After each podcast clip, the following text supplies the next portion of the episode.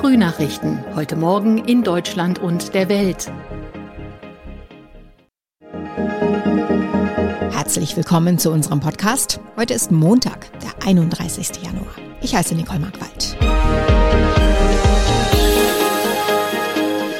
Das sind unsere Themen aus Deutschland und der Welt. Deutschland diskutiert über Corona-Lockerungsmaßnahmen. Sturmtief Nadia richtet schwere Schäden in Norddeutschland an. Und heute vor zwei Jahren ist Großbritannien aus der EU ausgetreten. In Deutschland steigen die Corona-Zahlen in der Omikron-Welle weiter an. Trotzdem hat am Wochenende die Debatte über Öffnungsschritte weiter an Fahrt gewonnen. Dirk Zeitler berichtet aus Berlin. Die Omikron-Welle schwillt immer noch an. Ihr Höhepunkt wird Mitte Februar erwartet. Doch vor allem FDP und CSU wollen schon jetzt über Lockerungen reden. FDP-Chef Lindner begründet das damit, dass manche Bereiche Vorlauf bräuchten, etwa die Messe- und Veranstaltungsbranche. Mediziner und Kliniken warnen allerdings, dass sich die wahre Zahl der Omikron-Patienten ja erst mit Zeitverzug zeige. Und Grün-Gesundheitspolitiker Janosch Dahm sagt, falls sich die Lage verschlechtere, müsse man eher über schärfere Maßnahmen nachdenken. Ein Beispiel für Lockerungen, gerade in anderen europäischen Ländern. Trotz Zehntausender Neuinfektionen pro Tag will Dänemark ab dieser Woche fast ohne Corona-Maßnahmen auskommen. Morgen sollen bei unseren Nachbarn die Masken fallen. Das heißt, die Dänen müssen dann an den meisten Orten keine Masken mehr tragen und auch keine Impfnachweise zeigen. Sigrid Harms berichtet aus Skandinavien, keine Maske, kein Impfausweis, laufen die Dänen sehenden Auges in die nächste Welle der Pandemie? Ja, das liegt natürlich im Auge des Betrachters. Aber es stimmt schon, wenn man sich die Infektionszahlen ansieht, dann sollte man nicht denken, dass die Corona-Pandemie in Dänemark überwunden ist. Aber diese Zahlen spielen offenbar nicht mehr so die Rolle. Gesundheitsminister Heunicke meint, das Wichtigste sei, dass die Omikron-Variante die Leute nicht so krank mache und die Krankenhäuser nicht überlastet würden. 80 Prozent der dänischen Bevölkerung seien nun unter anderem durch eine Impfung gegenüber einer schweren Erkrankung immun. Also könnte man die Beschränkungen auch aufheben. Und was bedeutet die Öffnung jetzt im Alltag? In der Praxis bedeutet das, dass die Restaurants und Kneipen wieder länger als 23 Uhr geöffnet haben können.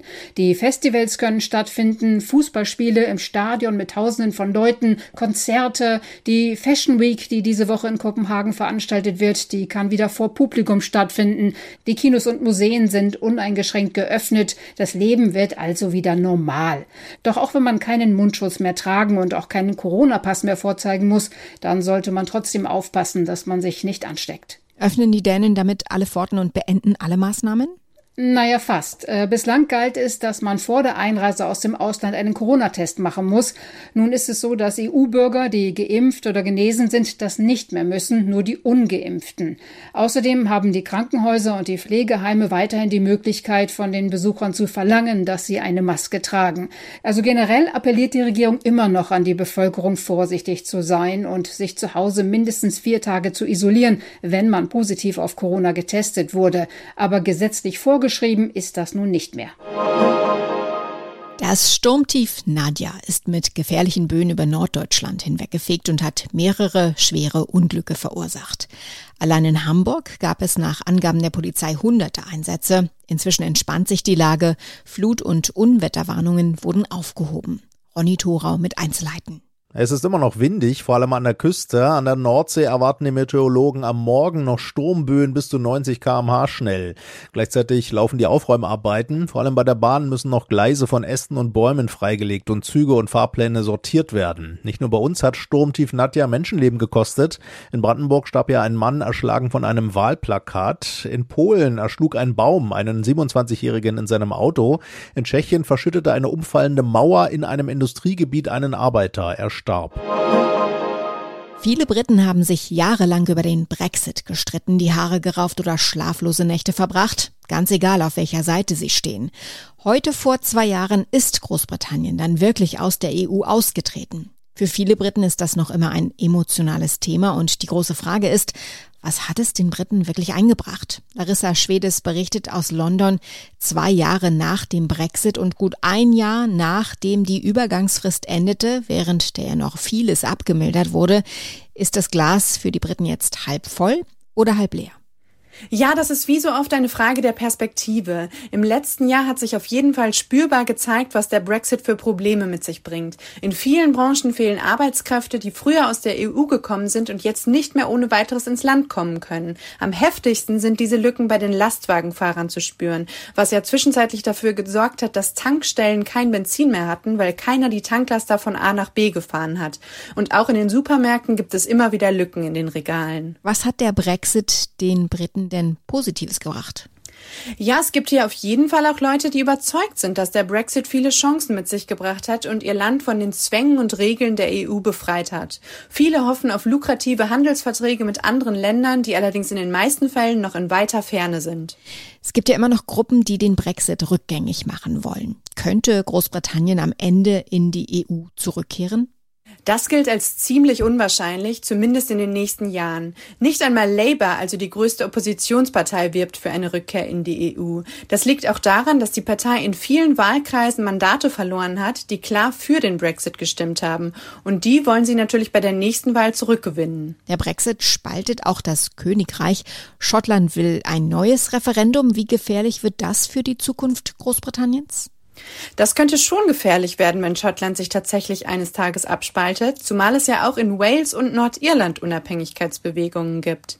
Aber noch ist alles andere als klar, dass es in Schottland wirklich so kommen wird, denn die Schotten sind in dieser Frage ziemlich gespalten. In unserem Tipp des Tages geht es heute um ausrangierte Mobiltelefone. Die landen nämlich allzu gern in irgendeiner Schublade und werden vergessen. Dabei kann man mit ausrangierten Handys Gutes tun, weiß Ronny Thorau. Was kann man denn mit alten Smartphones noch Sinnvolles Gutes tun? Ja, also manche heben die ja erstmal für Kinder auf, die eigenen oder auch die von anderen Eltern, die vielleicht mal nach einem Einsteiger-Handy für den Nachwuchs suchen. Allerdings kenne ich das von mir. Mehrere Generationen von alten Handys habe ich da schon auf Vorrat für die Kinder im Schrank gebunkert, bis endlich mal eins gebraucht wurde. Also da sind mehrere alte Handys sinnlos verstaubt. Also jahrelang ansammeln würde ich potenzielle Kinderhandys jetzt nicht mehr, sondern zum Beispiel recyceln lassen. Wegen der wertvollen Rohstoffe in den Smartphones? Genau, in so einem Handy stecken rund 30 verschiedene Metalle und darunter auch sogenannte Seltenerdmetalle, die weltweit immer knapper werden gerade. Manche Umweltorganisationen bieten deshalb an, dass man ihnen die alten Smartphones, Handys oder auch Tablets gibt. Die recyceln die dann fachgerecht und finanzieren dann ein Stück weit damit ihre Umweltaktionen. Dieses Angebot gibt es zum Beispiel vom Naturschutzbund NABU, von der Deutschen Umwelthilfe, von Pro Wildlife oder auch vom Landesbund für Vogelschutz in Bayern. Und wie funktioniert das dann genau, das Einreichen? Ja, die genauen Infos findet man da auf den Homepages der beteiligten Organisationen. Man kann die alte Technik in der Regel kostenfrei einschicken oder oft werden auch Sammelboxen angeboten, die sich vor allem lohnen, wenn mehrere was abgeben, also vielleicht auch als ganze Firma oder Schulklasse. Wichtig noch, Kabel, Akku, Netzteile und so weiter kann man alles dabei lassen. Viele Organisationen nehmen auch defekte Geräte, aber die SIM- und Speicherkarte, die sollte man natürlich rausnehmen, auch die persönlichen Daten im Gerät löschen und das Gerät auf Werkseinstellungen Leistungen zurücksetzen. Wer kommt, wer geht? Heute Abend um 18 Uhr endet die Fußball-Wintertransferperiode. Gestern wurde bekannt, Ex-Nationalspieler Kruse kehrt Union Berlin überraschend den Rücken und geht zum VfL Wolfsburg. Allerdings sorgte der 33-Jährige noch aus einem anderen Grund für Aufmerksamkeit am Wochenende. Bei der Fernsehsendung Schlag den Star offenbarte Max Kruse ausgerechnet bei Fußball-Quizfragen schwere Wissenslücken. Es ging unter anderem um den Siegtreffer von Gerd Müller im WM-Finale 74 oder die Geniestreiche von Diego Maradona bei der WM 1986 gegen England.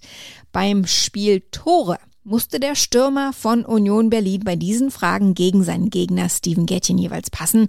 Frage an Thomas Thonfeld, was war denn da los mit dem Topstar der Unioner und baldigem Wolfsburger Blackout? Oder wusste er die Antworten auf diese Fußballfragen wirklich nicht? Naja, Blackout, das würde ich vielleicht bei der Frage nach dem Doppeltorschützen vom EM-Finale 96 gelten lassen. Da kam Kruse ja auf den richtigen Vornamen, Oliver, aber dann nicht mehr auf Bierhoff, obwohl er den Nationalmannschaftsmanager ja bei seinen 14 Länderspielen sogar live und in Farbe erlebt hat.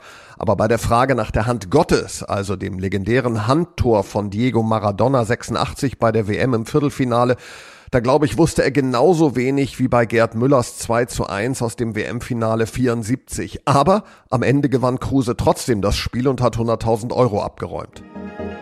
Soweit das Wichtigste an diesem Montagmorgen. Ich heiße Nicole Markwald und wünsche einen guten Tag.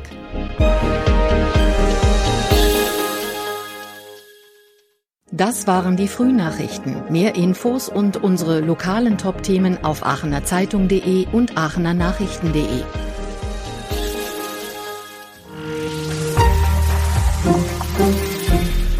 Die Frühnachrichten sind ein Podcast aus dem Medienhaus Aachen.